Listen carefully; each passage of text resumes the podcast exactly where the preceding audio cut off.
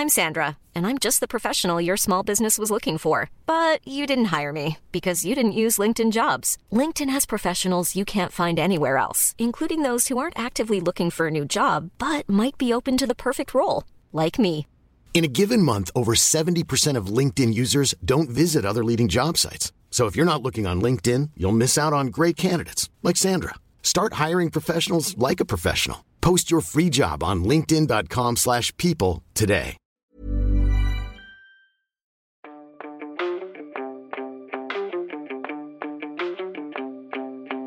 Ok, ok, let's go. Qu'est-ce qu'elle tchatche la Marie? Qu'est-ce qu'elle piaille? Qu'est-ce qu'elle parle? Qu'est-ce qu'elle papote? Je suis Marie de Brouwer. Parfois je parle avec des gens, parfois je parle toute seule. Bienvenue dans Tchatcheuse. Rock and roll. Down, down, down,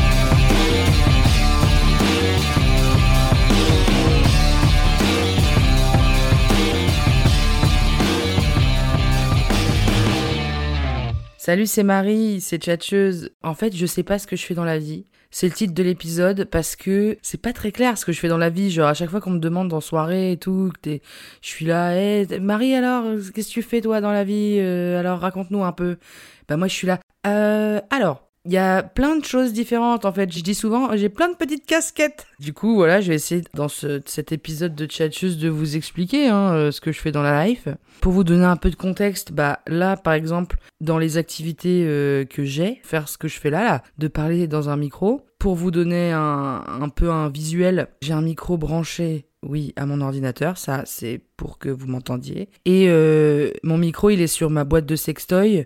Je sens que ça va devenir un peu le rituel. C'était déjà ça la première fois que j'ai enregistré toute seule. Pour surélever le micro, parce que sinon il est pas à hauteur de bouche. Et là, il est à hauteur de bouche, même si je dois un peu me pencher quand même. Euh, Mon cul est bord canap, ma bouche est face au micro, sur cette boîte de sextoy. Bon, écoutez, on fait comme on peut avec ce qu'on a. Je bois un petit café dans une tasse qui m'a été offerte par Louise Petrouchka, où il y a marqué bélier, donc mon signe astrologique, avec euh, un petit dessin de bélier immonde. La tête et les cornes sont 800 fois plus grandes que son corps, ça me dégoûte. Et il y a marqué énergique, 21 mars, 20 avril, donc les dates du bélier. Amour bouillant. Voilà.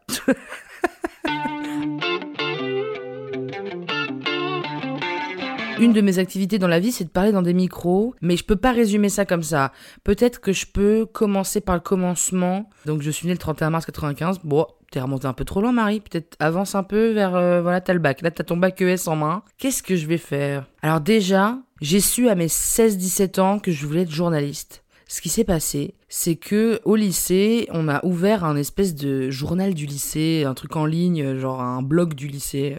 Bah, c'était pas ouf, normal, c'est des lycéens qui font un truc. Désolé les lycéens qui nous écoutent, mais oui, ce que vous faites, c'est pas ouf.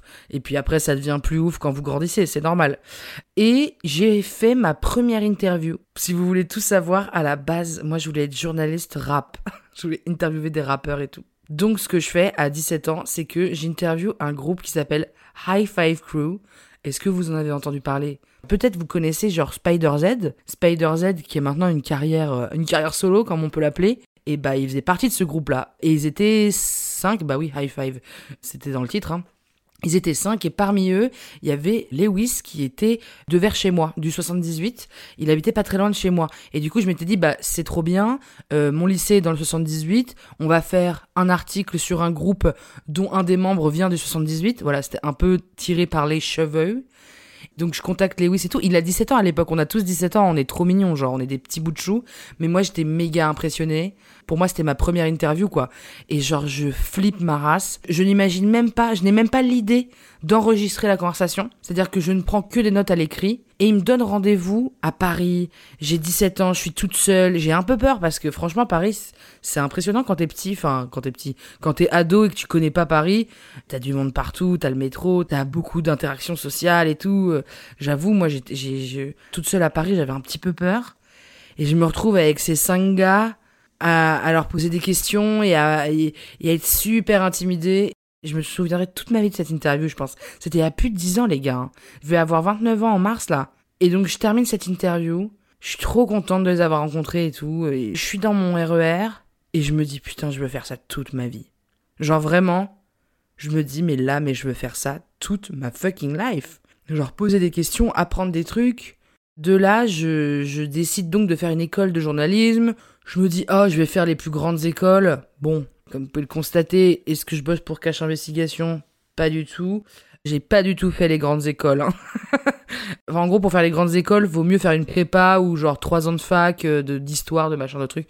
Donc je m'inscris à la fac. Là, c'est une catastrophe parce que euh, vraiment, j'en branle pas une. Je, je, je... Cette année de fac, franchement, la seule chose que je retiens de mes un an de fac, ça a été de retrouver une de mes, mes copines d'enfance que j'avais pas vue depuis des années, des années, des années. Et j'étais à son mariage cet été et je me suis dit putain c'est trop bien que je l'ai retrouvée à la fac parce que elle, en gros elle avait sauté des classes donc on s'était perdu de vue. Et puis là elle, avait repris un, un, parcours scolaire à la première année. Donc on se retrouve à la rentrée genre j'étais là mais Manon ça va? Et donc voilà cette année de fac elle m'a juste permis de retrouver une copine. Et euh, franchement c'est pas mal. C'est pas mal en un an enfin c'est plutôt rentable quoi mais bon, j'arrive à la fac, je capte que ça va pas du tout être mon délire, que je vais rien foutre en fait. Euh, je vais, enfin, quand je vous dis que je faisais rien, les gars, mais je faisais rien. Ils m'avaient forcé à faire allemand parce que j'avais fait allemand au lycée alors que je pensais m'être enfin débarrassé de cette langue du diable. J'étais tellement nul en allemand, genre vraiment, j'ai haï. Et mes frères m'avaient dit fais espagnol, fais espagnol, fais espagnol. Évidemment, hop là, les deux pieds dedans, j'ai fait allemand parce que j'étais fan de Tokyo Hotel, Monsun, ins Herifeld, als de France, euh, voilà, le niveau est excellent. Et il m'avait forcé dans la fac à prendre allemand. J'étais trop nul, donc j'étais en résistance en mode je m'en fous, j'apprendrai pas. Enfin vraiment la conne, hein. j'ai 19 ans, euh, pas fut fut la dame. Et à un moment il y a une rédaction à faire et il faut écrire genre deux pages sur un mec qui est dans un dortoir, mais en fait euh, il y a trop de bruit, il faut lui trouver une solution. moi je suis là, putain, qu'est-ce que je lui trouve comme solution au gars? J'ai écrit une phrase, j'ai marqué qu'il s'achète des bouchons d'oreilles en allemand. Mais sauf que je savais pas dire boule donc c'est littéralement, j'ai mis bouchon de oreille. J'ai eu 5. Bon, pas une réussite l'année de fac. Au bout de même pas le premier trimestre, je commence à visiter des écoles privées de journalisme et tout. La rentrée d'après, j'entre en, en école privée de journalisme direct en deuxième année. Et là, franchement, les études de journalisme, ça a été la révélation de ouf. J'étais la première arrivée en cours, la dernière repartie. Je restais toute la sainte journée en, en, à l'école, alors que j'habitais à une heure et demie. Moi, j'habitais pas à Paris, comme il y avait certains étudiants, leurs parents, ils leur prenaient un appart et tout. Moi, j'étais dans le 7-8. En vrai, je pouvais faire grave les allers-retours euh, sans aucun problème. Et donc, du coup, je, je, je, travaillais dans le train et tout. Je faisais, je faisais vraiment des horaires de bâtard. Hein.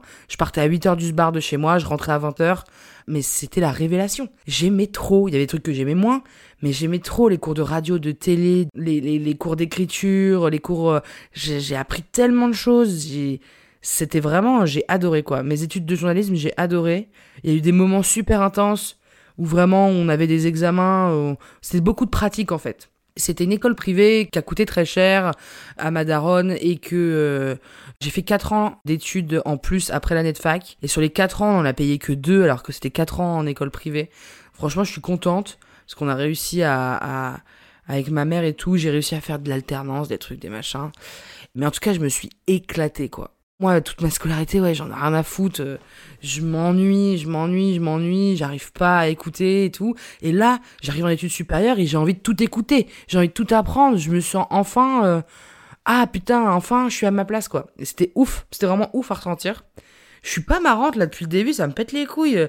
La meuf, elle fait son CV, elle est pas gaulerie. Mais je rêve. Je rêve. Genre, je suis là, bla bla bla bla bla. Oh là là Mais sois fun, Marie, là. Qu'est-ce que t'as de prendre au prom deck? Genre, mais là, j'ai enfin trouvé ma voie. Mais c'est bon, t'as fait une école de journaliste payante, là. T'as payé 7000 balles par an euh, pour, au final, euh, parler dans un micro seul euh, dans ta chambre. Qu'est-ce qu'elle raconte, celle-là? N'importe quoi. Bon, j'accélère un peu parce que c'est chiant, hein. Je me spécialise dans le documentaire et dans le reportage, etc. En gros, moi, en sortie d'école de journaliste, je suis en mode, ok, moi, je veux avoir le temps de parler avec les gens. Parce que quand tu fais de l'actualité, bah, T'as 4 heures pour faire 2 euh, minutes de sujet. La personne que t'interroges, tu l'interroges un quart d'heure. Et puis après, salut, ciao, tu vois. Moi, je veux euh, parler avec les gens longtemps. Je vais essayer de traîner un peu avec eux, en fait. Je veux traîner avec des gens. Je veux qu'ils me racontent leur vie. Et du coup, je commence euh, comme ça à travailler dans des boîtes de production qui font du documentaire. Et je développe des idées. En gros, j'écris des idées pour que après elles soient, ça devienne des reportages réalisés par d'autres gens, etc.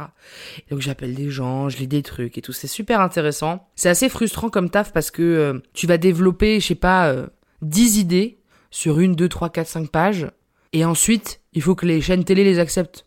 Et en fait, elles en acceptent très peu, puisqu'elles ont énormément de demandes, euh, et qu'elles ont des lignes éditoriales, et qu'elles ont des préférences. Et donc, en fait, sur 10 idées, t'en as peut-être une qui va vraiment se faire à la fin, quoi. C'est un peu frustrant à la longue. Moi, j'ai fait ça pendant un an. Euh, putain, quand pendant un an, tu grattes toute la journée, t'écris, t'écris, t'écris, t'écris, et qu'en fait, il y a plus que 1% euh, de ce que t'as écrit qui va exister, tu sais, ça fout les boules, quoi. Bon bref, euh, au bout d'un an, en plus c'était du coup du travail en entreprise avec une équipe, avec euh, voir les mêmes têtes tous les jours, être au bureau tous les jours, ça c'est vraiment, j'ai très vite capté que c'était pas pour moi. Même si j'ai rencontré notamment Estelle Walton et Clara Griot, grâce à qui j'ai fait La grosse vie de Marie. Marie, on arrive enfin. Voilà, parle-nous des documentaires que t'as fait. Donc La grosse vie de Marie, c'est un documentaire incarné sur la grossophobie et c'est moi qui incarne et c'est moi qui l'ai écrit et il est sur France TV slash. Il est découpé en deux sur YouTube. C'est un petit docu, franchement, si vous me suivez depuis un moment, là vous allez rien apprendre. J'ai fait ça, j'avais 20 piges, enfin voilà, tranquille. 20 piges, j'exagère, 25. Parce qu'il est sorti en 2020. Et on a commencé à travailler dessus en 2019. Même, voire même 2018. Ouah, par contre, le temps passe vite, c'est effrayant. Je suis tétanisé. Oh, le bourbier. De là commence ma carrière de bangers. Je disais que le temps passe très vite. Ma carrière de bangers. Bon.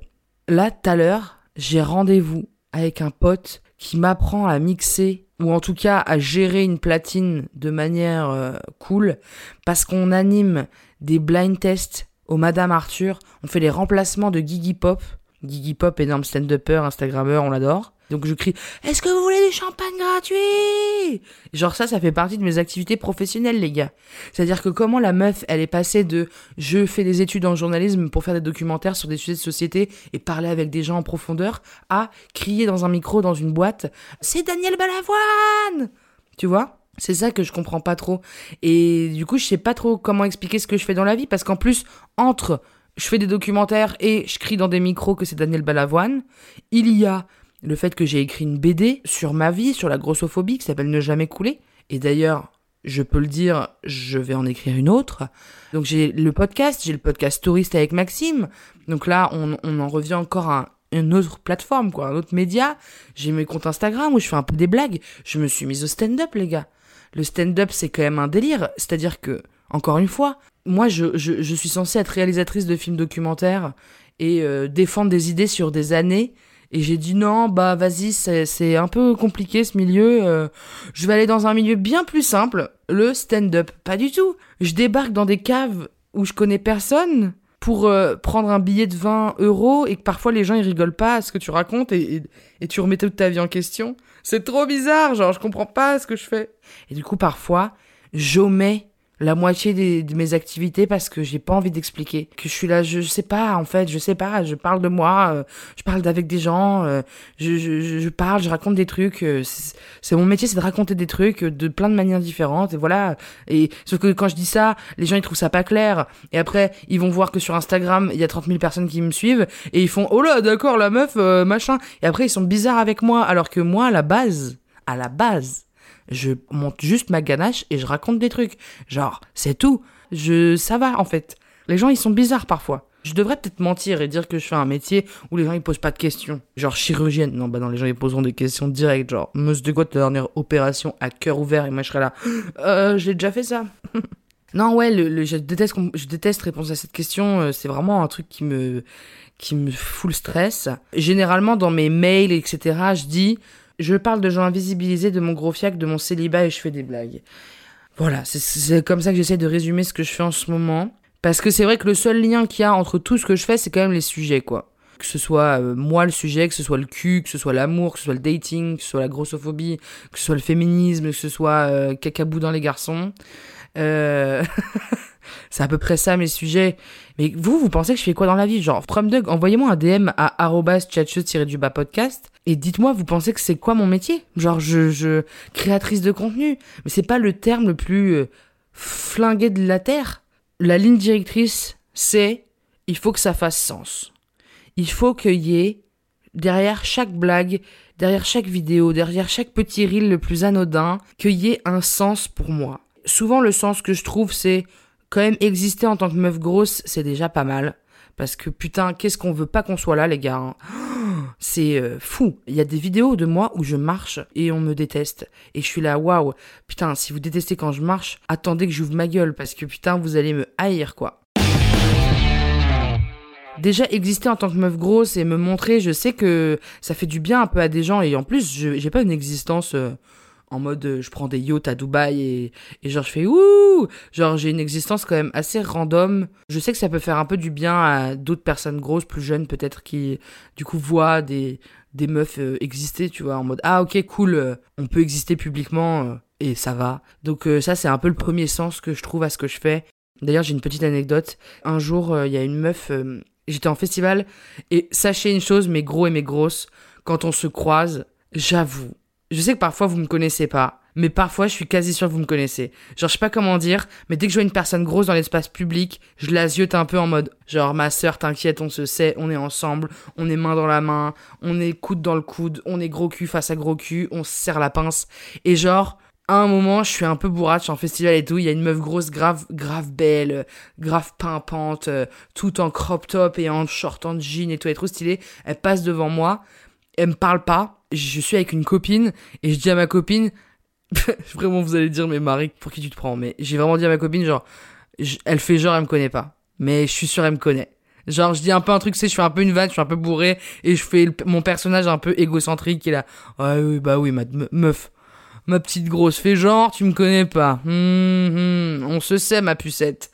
Ma ma commu c'est que des queens. Alors je sais que t'en fais partie va. Bref un quart d'heure plus tard elle repasse devant moi et elle s'arrête, elle dit meuf, tout à l'heure j'ai pas osé te parler, mais je te suis sur Insta et tout. J'ai fait ah déjà j'avais raison. euh, évidemment qu'elle faisait partie de la commu des gros et des grosses stylées. Et elle m'a juste dit meuf sache que, enfin elle était un peu bourrache aussi, donc on avait une conversation de bourrache tu vois. Et en plus moi en soirée et tout, si je suis un peu trop bonne humeur, je peux vous tenir un peu la jambe. Si vous venez me parler, je peux être là. Et donc, vous faites quoi, vous, dans la vie? Tout Je parle un peu trop. Bah, vous l'avez remarqué, je parle tellement trop que je suis obligée de parler toute seule dans un micro, quoi. On en est là. Hein. Et bon, bref, euh, elle me dit, euh, meuf, je te suis sur Insta et tout. Euh, et sache que, grâce à toi, je mets des shorts en jean. Je me suis dit merde, avant j'osais pas montrer mes jambes, j'étais complexée, puis je t'ai vu sur Insta et je me suis dit mais qu'est-ce qu'on a à foutre? Moi je veux mettre des shorts, je peux mettre des shorts aussi. Et j'ai fait, waouh. En fait, la meuf, elle a 20 piges. Ça fait 10 ans qu'elle a chaud l'été, en fait. Elle a chaud l'été parce qu'elle veut pas montrer ses jambes, parce qu'elle a honte et que du coup, elle les cache sous des grands pantalons. Elle ose pas se mettre en short parce qu'elle dit que ça va lui faire mal, ou que ça va être moche, ou que ça va la boudiner, ou que ça va pas lui aller, ou que les gens vont se moquer, ou qu'on va voir ses vergetures, ses traces, ses machins, ses trucs. Et là, ça y est, elle a plus chaud l'été, quoi. Et elle est en festival, pleine de paillettes, et elle vit sa meilleure vie en short, et putain, j'étais là, mais c'est pas possible, quoi. Je, je... Genre, j'ai eu un vrai pincement en mode. Euh, ok, c'est ça, c'est pour ça que je fais ça, quoi. C'est pour ça que je fais ce que je fais, parce que franchement, c'est hyper dur à justifier pourquoi je raconte autant ma vie? Pourquoi est-ce que je suis tout le temps obligée de parler de moi, de, de, de, de montrer ma gueule, de, de me filmer, de, de, de, m'enregistrer parler? Tu te dis, mais la nana est complètement égocentrique, complètement zinzin, euh, c'est pas viable. En plus, je gagne même pas ma vie avec tout ça. C'est-à-dire que moi, je gagne ma vie avec Pôle emploi pour l'instant, mais, mais, mais je, je sais pas comme si pour l'instant, c'était rentable ce que je fais. Mais bon, il y a des meufs, elles mettent des shorts en jean, parce qu'elles ont vu une vidéo de moi qui faisait une blague en short en jean. Et je te jure comment ça fait du bien. Pareil, ça reste un truc égocentrique de ouf parce que euh, c'est genre euh, waouh, je change de vie, tu vois. La meuf reste quand même bien égocentrique, mais ça explique, ça fait sens. Ça explique ce pourquoi je fais ça. Donc voilà, je sais pas ce que je fais dans la vie, mais je crois que mon but c'est que y ait des gens qui, une fois qu'ils ils ont, ils m'ont un peu écouté parler ou ils ont un peu vu ma ganache, ils se disent tiens, en vrai, elle a raison, on s'en fout, euh, je vais mettre un short en jean, quoi. Voilà, donc euh, j'espère que ça vous a intéressé tout ce que je raconte. Je sais pas dans quel mood j'étais, j'ai l'impression que j'étais dans un mood bizarre, mais écoutez, vous savez, c'est les, les fêtes de fin d'année, la rentrée, le, le, le, nouvel élan. Parfois, moi, ça me met un petit coup derrière la nuque et, et je suis pas tous les, tout, je suis pas rigolote tout le temps Je vous fais des gros bisous. N'hésitez pas à mettre des étoiles partout, à suivre du bas podcast. C'était tchatcheuse, c'était Marie. Suivez-moi, prochain épisode semaine pro, et à vite, et je suis trop contente de faire ça. Merci à tous, Zu à la prod, Valentine Debu pour la DA, et Julien Carpi pour le générique. J'ai fait des crédits comme si c'était pas marqué dans la bio, bref. Bisous bisous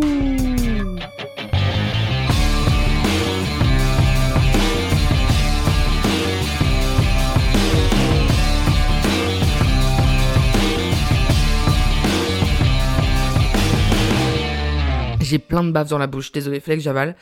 Titre. Selling a little or a lot? Shopify helps you do your thing however you cha-ching. Shopify is the global commerce platform that helps you sell at every stage of your business. From the launch your online shop stage to the first real life store stage, all the way to the did we just hit a million orders stage.